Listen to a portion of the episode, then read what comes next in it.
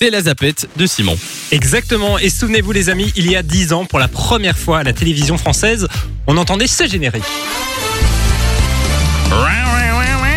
10 ans déjà Et oui, 10 ans, c'était The Voice, hein, le nouveau télécrochet de TF1 qui venait un peu révolutionner la TV, 4 ans après l'arrêt de la Star Academy. hein. Donc c'est là qu'on remarque euh, que The Voice est quand même euh, une émission qui est assez vieille. Effectivement. Et dix ans plus tard, on peut dire que le pari est réussi, hein, puisque The Voice crée chaque année l'événement. Et pour fêter euh, les 10 ans de The Voice, ils ont décidé, sur, en France, hein, je parle Oui, bien, bien en sûr. France, de TF1 de créer une, euh, une saison spéciale anniversaire qui s'appelle The Voice All, All Stars, Stars. Avec plein de changements, notamment euh, au niveau des coachs. Ils ne seront pas quatre cette année.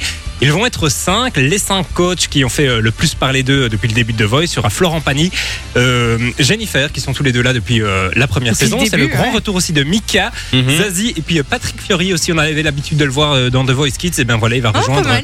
Cette saison de The Voice All Stars. Grand changement aussi euh, dans le déroulement de l'émission puisqu'il va y avoir des blinds. Mais après les blinds, ils vont directement passer euh, à l'étape des cross battles et puis au live, donc il va pas y avoir euh, de battle, il va pas y avoir de chaos, enfin ce que TF1 a l'habitude de faire, donc ça va être beaucoup plus court comme saison. Et puis euh, le gros changement, c'est aussi que c'est tous des candidats, des talents qu'on a déjà vus dans les autres saisons. Je trouve ça génial. Et euh, moi j'ai vu cool. des images. et ce qui est chouette c'est que ben, il y a certains euh, talents qui vont être floutés. Donc c'est à nous de les reconnaître aux fans. Mais aussi euh, pour euh, le banc des coachs ils vont se dire ah est-ce que je l'avais buzzé? Est-ce qu'il était dans mon équipe? Etc donc euh, c'est très chouette. Il va y avoir une rivalité. Je vois notamment euh, des images où Mika dit oui t'as déjà été dans son équipe donc viens dans la mienne Oui. parce que c'est une autre aventure. Donc euh, voilà c'est très chouette. On va retrouver notamment Olympe qui avait fait parler de lui à la Oui. saison 2 il était dans l'équipe de Jennifer. Il y aura aussi Anne Silla qui était dans l'équipe de Florent. Et puis euh, John Tears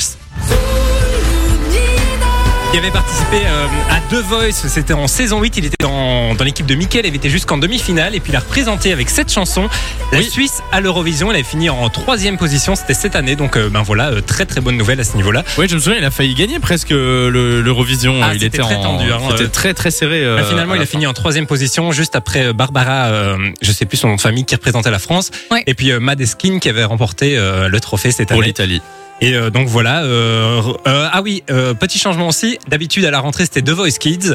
Là c'est The Voice All Star qui va prendre la place. The Voice Kids qui sera de retour en 2022. Donc euh, rendez-vous samedi à 21h05 sur TF1 avec Nikos. Eh ben, c'est très très Ouais. complet Ah bah, euh, tu vois, tout moi, ça. ça fait 2-3 ans que je regardais plus du tout The Voice. Et là, ça tu donne vas envie de regarder. Mais oui, moi aussi parce que j'ai vu des images. Déjà, il faut bien se dire que tous les talents, ils ont vraiment. euh, on va pas avoir des, des ratés. C'est vraiment des très bons talents.